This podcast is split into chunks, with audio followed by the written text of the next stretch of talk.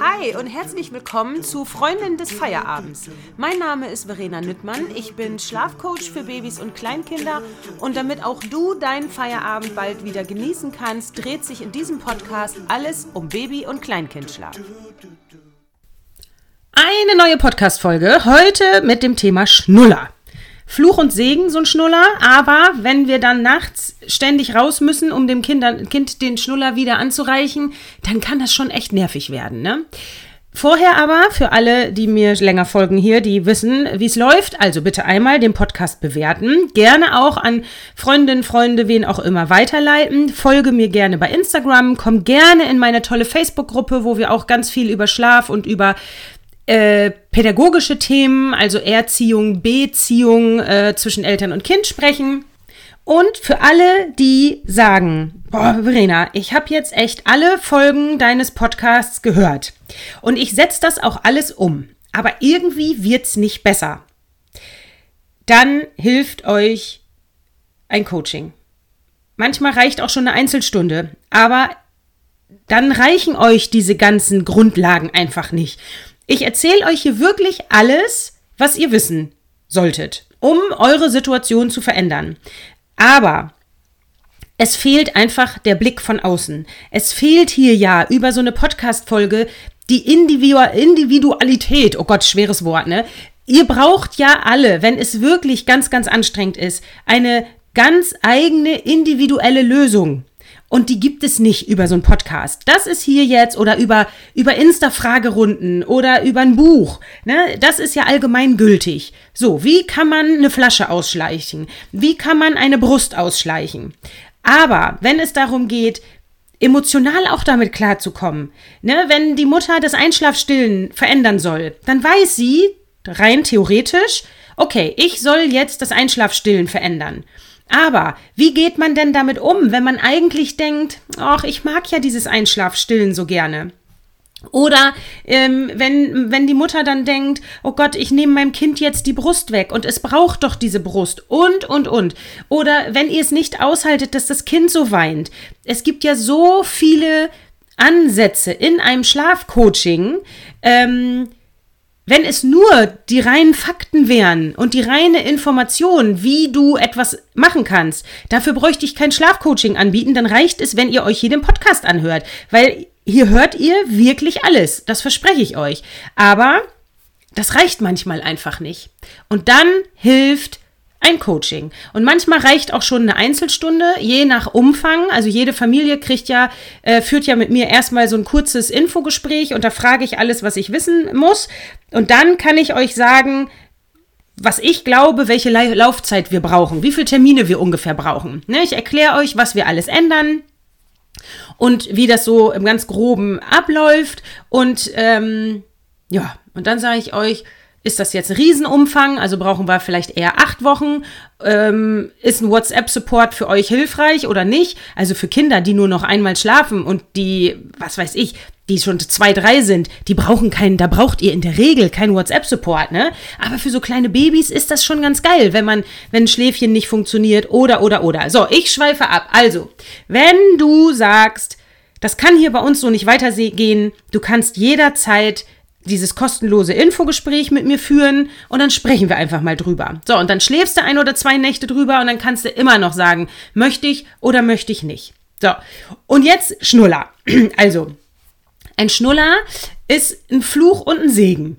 Mir war es damals lieber, ich selber als Kind, ich war Daumenlutscher und das war ein großes Drama, diesen Daumen irgendwann abzugewöhnen. Deswegen war ich von vornherein pro Schnuller und habe gesagt, meine Kinder kriegen den. So. Ähm, ich habe auch nicht gestillt, also hat mich das auch überhaupt nicht irgendwie beeinflusst. Und es geht hier jetzt nicht darum, pro Schnuller oder gegen Schnuller oder, ne, also das darf jeder für sich selber entscheiden. Ich wurde im Krankenhaus schon ein bisschen komisch angeguckt, als ich gesagt habe, hallo, ich hätte hier gerne mal einen Schnuller. Ja, hab das aber nie bereut. So, und äh, meine Kinder haben den auch beide gerne genommen und wichtig finde ich, dass wir die Bedürfnisse des Kindes nicht ähm, unterdrücken. Also, wenn ein Kind weint, dass wir nicht nur den Schnuller reinstecken und sagen, ach ja, Kind ist jetzt ruhig. was steckt dahinter? Ne? Was braucht es vielleicht? Möchte es auf dem Arm? Braucht es Aufmerksamkeit? Alles das ist ein berechtigtes Weinen. Kinder weinen nie einfach nur so, um uns zu ärgern oder um uns zu testen oder oder oder. Wichtig ist, dass wir wirklich direkt reagieren. Ne? So entsteht Bindung, indem wir auf die Befindlichkeiten ähm, auf die Signale des Kindes reagieren. So, das mal nebenbei. Also wichtig ist, dass wir jetzt mit dem Schnuller nicht irgendwie den ganzen Tag irgendwas unterdrücken, was das Kind vielleicht eigentlich braucht. So, aber um zwischendurch mal runterzufahren, um zum Beispiel beim Autofahren dem Kind Sicherheit zu suggerieren, ne? Kind sitzt hinten, ich fahre, da war das für uns immer ganz hilfreich, dass er einen Schnuller hatte. Also in vielen Situationen kann so ein Schnuller eben ein Segen sein. Und ich finde, das darf jede Familie selber entscheiden, ob sie einen Schnuller geben wollen oder nicht. Der Schnuller kann aber auch ein Fluch sein, wenn das Kind jede Nacht sich mehrfach etliche Male meldet, weil die Eltern reingehen müssen, um den Schnuller wieder anzureichen. So, und das kann auf Dauer wirklich anstrengend werden. Und ich weiß, wovon ich rede. ähm, genau, ich habe eine Familie zum Beispiel gehabt, die mussten wirklich abends teilweise im 15-Minuten-Takt in das Zimmer den Schnuller suchen, den Schnuller wieder reinstecken und dann konnten sie erst rausgehen. Und das ist ja auf Dauer einfach eine wahnsinnige Belastung.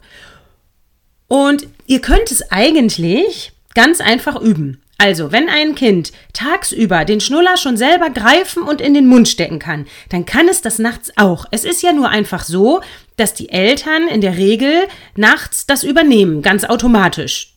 Ja, oh Gott, das Kind jault, das, der Schnuller ist weg, zack, Schnuller suchen, reinstecken, Kind ist ruhig, schläft weiter. So, und das machen wir und dann bleibt es dabei. So, und das könnt ihr üben. Erstmal könnt ihr dem Kind mehrere Schnuller in eine Ecke legen und immer sagen, jeden Abend, Herzi, guck mal, deine Schnullis liegen hier. Wenn du den brauchst, kannst du ihn nehmen. Also wie gesagt, wenn ein Kind das tagsüber auch kann, ne, da könnt ihr auch tagsüber mit anfangen, je nach Alter natürlich. Hier, wenn das Kind den Schnuller haben möchte oder haben soll, dass ihr den einfach nur hinreicht. Hier, nimm deinen Schnuller. Könnt ihr auch dazu sagen. Nimm dein Schnulli, dein Sauger, was auch immer. Dann nimmt das Kind den und führt ihn zum Mund. So, wenn es das tagsüber kann, kann es das nachts auch. Dann könnt ihr als erstes, wie gesagt, immer darauf hinweisen, guck mal, Herzi, deine Schnuller liegen hier. Dann, ähm, wenn das Kind nachts ruft, sagt ihr, nimm deinen Schnuller. Da muss es den natürlich erstmal finden. Dann könnt ihr die Hand nehmen, des Kindes in diese Ecke. Guck mal, da sind die Schnuller, nimm deinen Schnuller, dann nimmt das Kind das auch im Halbschlaf. Das klappt total gut. Das macht ihr ein paar Nächte, auch mit der Gefahr, dass es vielleicht nicht sofort wieder einschläft. Dass es ein bisschen länger braucht, um wieder in den Schlaf zu finden. Oder dass es vielleicht auch erstmal ungewohnt ist. Aber das klappt total gut. Das können die. Genauso können sie das auch mit einer Wasserflasche. Wenn die nachts Durst haben, natürlich sollen sie nachts was trinken. Wenn ich Durst habe, möchte ich ja auch was trinken. So, dann auch da, wenn die Kinder alt genug sind, ähm, und das können die teilweise schon mit unterm Jahr, dann stellt ihr eine Flasche in die Ecke, dass die nicht auslaufen kann. Oder manche haben da so Taschen hängen, wo die Flasche rein kann. Guck mal, Herzi, wenn du Durst hast, nimm die Flasche. Natürlich nicht auf Teufel komm raus. Wenn das Kind nachts nochmal die Gewissheit braucht, dass die Eltern da sind, dass es einmal kurz Nähe braucht, dass es einmal kurz, ja, die Eltern sehen muss, dann reicht natürlich nicht ein Schnuller oder eine Flasche, sondern dann sind die Eltern gefragt. Und das ist dann einfach so. ähm, wenn das jetzt jede Stunde ist, dann würde ich gucken, ob man da irgendwie was ändern kann. Aber wenn das einmal die Nacht ist, vielleicht auch zweimal und die nochmal irgendwie Unterstützung brauchen, um Gottes Willen, dafür sind sie ja kleine Kinder. So, und natürlich kann das ein paar Nächte dauern. Ne? Wichtig ist, dass die Kinder das über Tag schon können und dann transportiert ihr das in die Nacht. So, und dann kommt ihr irgendwann an den Punkt, dass ihr sagt, oh Gott, oh Gott, jetzt soll dieser Schnuller weg. Ich persönlich habe da überhaupt gar kein Drama mit, dass das Kind das, den auch ein bisschen länger gehabt hat. Ähm, ich kriege ja oft auch die Frage, oh, mein Kind ist zehn Monate alt, wann muss denn der Schnuller weg? Wir dürfen nicht vergessen, wir sind diejenigen, die den Schnuller angeboten haben. Kein Kind kommt auf die Welt und sagt, hallo, gib mir mal einen Schnuller. Wir waren diejenigen. Dann haben wir den Kindern oft die Schnuller gegeben, um eben runterzufahren, vielleicht um sich zu beruhigen, ähm, ja, um Sicherheit zu bieten. Ne? Dann sind sie auf dem Arm und haben den Schnulli und können saugen, dann können sie, ja, fühlen sie sich geborgen. Es ist ja nicht nur einfach irgendwie so ein Plastikding sondern der bedeutet den Kindern was. Genauso wie das liebste Kuscheltier. So, und das können wir nicht von heute auf morgen einfach so wegnehmen. Das wäre gemein. Also können wir nur gucken, entweder, dass wir irgendwann, ja, ich hatte für mich persönlich so drei Jahre, so habe ich gedacht, okay, dann darf der Schnuller irgendwann was, irgendwann mal weg. Und ja, ich persönlich, aber das ist meine eigene Meinung, finde das auch doof, wenn Kinder mit, weiß ich nicht, vier, fünf mit dem Schnuller tagsüber durch die Gegend rennen und mit dir reden und haben dann so ein Ding im Mund. Ne? Oder äh, überhaupt, wenn äh, die Sprache anfängt und die Kinder haben den ganzen Tag einen Schnuller im Mund, ist es wahrscheinlich nicht förderlich. Also, auch da darf man natürlich dann irgendwann mal das tagsüber schon mal reduzieren. Herzi, wenn du müde bist und dich ausruhen willst, dann kannst du den Schnuller auf dem Sofa haben, aber wenn du aufstehst, gibst du ihn bitte wieder ab. Dann legst du ihn hier wieder rein. Auch das kann man üben, ne? Leg, habt ihr einen Schnullerplatz? Oder den Schnulli kriegst du immer nur im Bett, zum Beispiel. Auch das kann man ja peu à peu den, das, den Nutzen des Schnullers reduzieren.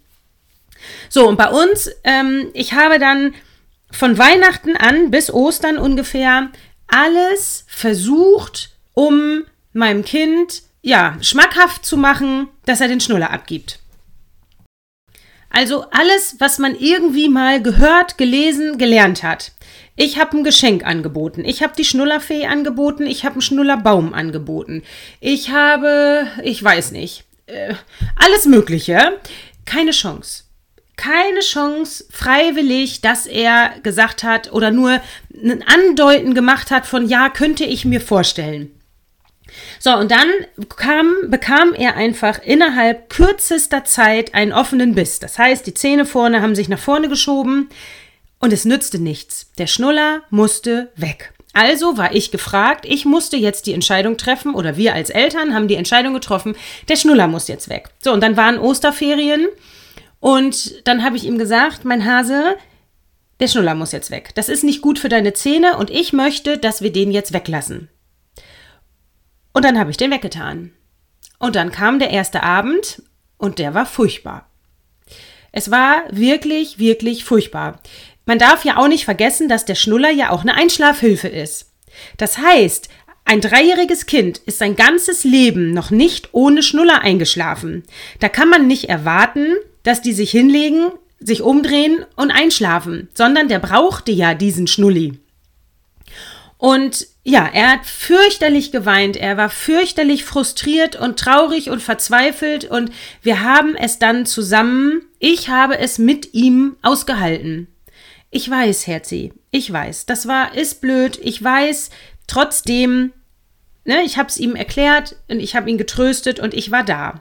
Und das dauerte drei Tage, dann wurde es auf jeden Fall besser. Das heißt aber noch lange nicht, dass ein Kind dann nach drei Tagen, das ist auch bei der Brust so, oder wenn wir Bewegungen ausschleichen, also wenn wir eine Einschlafhilfe verändern, heißt es nicht, dass die nach drei Tagen auf einmal einschlafen, als wäre nie was anders gewesen. Ich glaube, er hat so drei Wochen gebraucht, um wieder in einer normalen Zeit einschlafen zu können.